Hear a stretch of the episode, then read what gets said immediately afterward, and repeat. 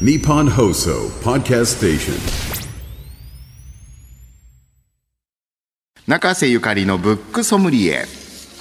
本のエキスパート中瀬さんにこれだという一冊を紹介していただくコーナーです。さあ今日の一冊は何でしょうか、はい、今日の一冊は、えー、小石優香さんの「比べてケミして」になります。はい。あの光悦部の九十さんって九十さいうんあのタイトルがついてるんですけど小石優香さんはあの、えーエッセイ漫画もたくさん出してるんですけどもイラストレーターエッセイ漫画家キャンプコーディネーターとしてもか活動されていて非常に人気のある方で絵もとても可愛らしい絵をお描きになります。これ、でええ光悦部、はい新潮社の光悦部が舞台のお仕事漫画ですよね。そうなんです。本当にあの、新潮社が全面協力して、うちの光悦部ってちょっと紙集団とか言われているところもあって、あの、いろんな作家からも愛されて、リスペクトされて、光悦部ファンっていうのが、こう存在するぐらいの、えーだ集団なんですけどそこに目をつけて小石さんがこうこいつ部の裏側をこいつ部どんなことしてんの？っていうのを探ってもらったんですよね。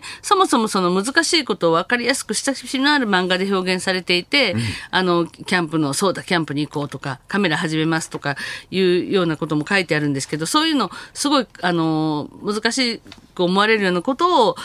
こう分かりやすく書くのが得意な方なんですよ。柔らかくはい、柔らかく。なんかほのぼのしながら。で今回その新刊のね比べてケミして光悦部の九十さんはその司法の光悦秘話から生まれた情熱あふれるお仕事コミックになってるんですあの取材して小石さんが自分でやったというよりは小石さんが自分で取材をして聞き取りをしてその面白いっていうところをもう見事に漫画にしてくれていてなんか光悦部の中にいる人が書いたのかなっていう感じがするぐらい。まあぐらい本当によく知られるものめちゃくちゃ。ゃ取材してくださって感謝なんですけど三浦紫音さんもねあの絶賛してくださっているあの一冊なんですが、まあ、本当にこのあの本の裏方じゃないですか。まあなんか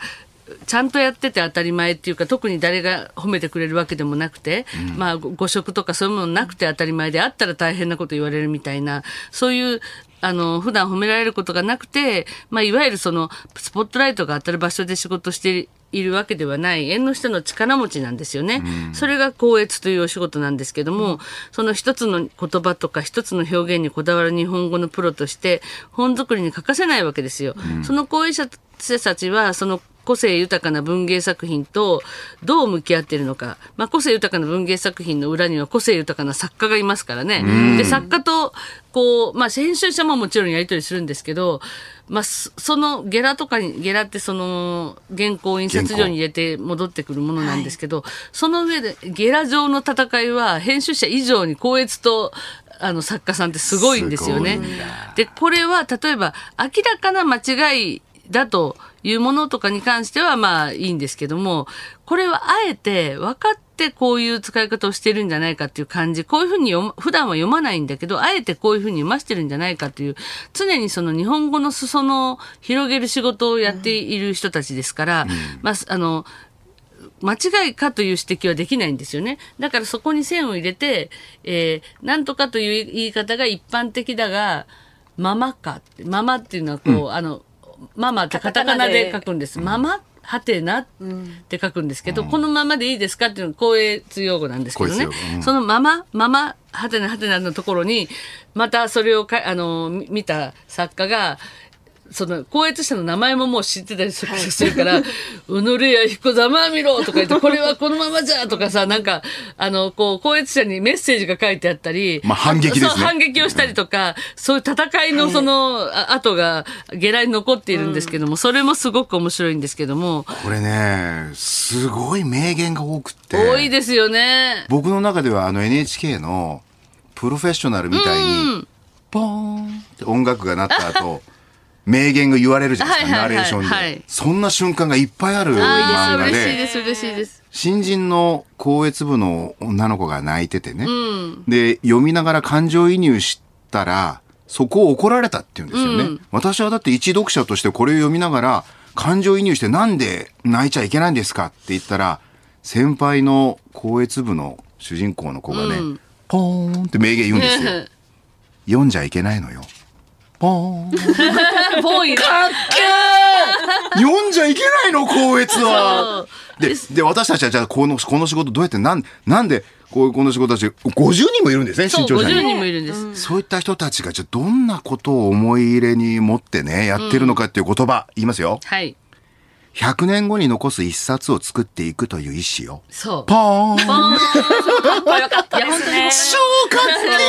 っこいい日本語の万人ですよ、この人たちは。だから他うちの会社にはほ会社は本当にここいつに力を入れていて他の出版社ではこいつ部がないことも珍しくないんですね、でも本当にうちはこいつだけで50人いるんですよ。で50人ってまあ言ったらなんかそこであのこう生産っていうかこう物を作ってるというよりは、まあ、検品してるみたいなところじゃないですか、そこに50人作ってあの置いてるってことは100年後に残す一冊を作っていくっていう意思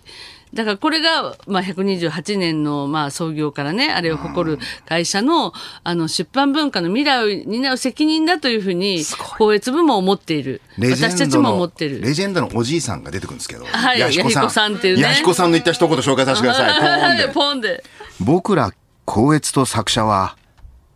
ゲラで戦うんだから。ポーン。これもうプロフェッショナルにしてこれ NHK。ここまで調べるかみたいなことが、あの、月の位置とかね、あともう本当にあの、足を使って実際その、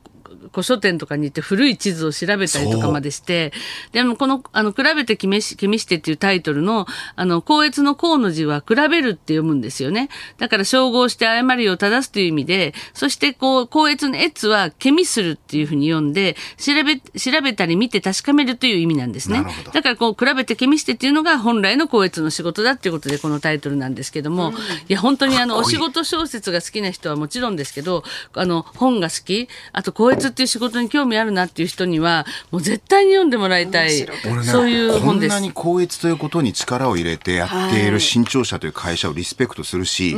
中瀬さんはそこの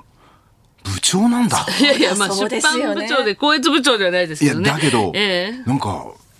偉い人なんですね。にいるんだっていう。ちょっとなんか、うんただのギャンブル好きの姉さんだと思ってたいや、でもら、ちゃんとし。た人なんだなと思って。光悦部の人たちはみんなもう漢字の天才もなとか何カ国語も100カ国語喋れる人とかものすごい変人たちが勢ぞろいしていて本当にあの三浦紫音さんが光悦社は妖精だってね、フェアリーの妖精だって書いてくれたけどそのもうぴったりな言い方だなと思います。妖精ですよね。本当にこの人たちが今なんか日本をね、支えてるんだなと思いますよ本当。出版文化がこういう人たちによって支えられ、正しくちゃんと公閲された本が世の中に流通してるんだな。まあ、私はやっぱりあ改めてこれで新潮社という会社に誇りを持てます。100年後に残す一冊を作ってんですもん。はい。はい比べてケミして、光悦部の九十さん、定価1265円税込みで発売中です。日本放送のすぐ近く三省堂書店有楽町店では、あなたとハッピーで紹介した本が特集されている特設コーナーを、新刊話題の本のコーナーの一角に開設しております。お近くにお出かけの際はぜひご覧ください。またこのブックソムリエ、ポッドキャストでもいつでもどこでも何度でも聞くことができます。日本放送、ポッドキャストステーションほか、各配信サービスでご利用いただけます。中瀬ゆかりのブックソムリエでした。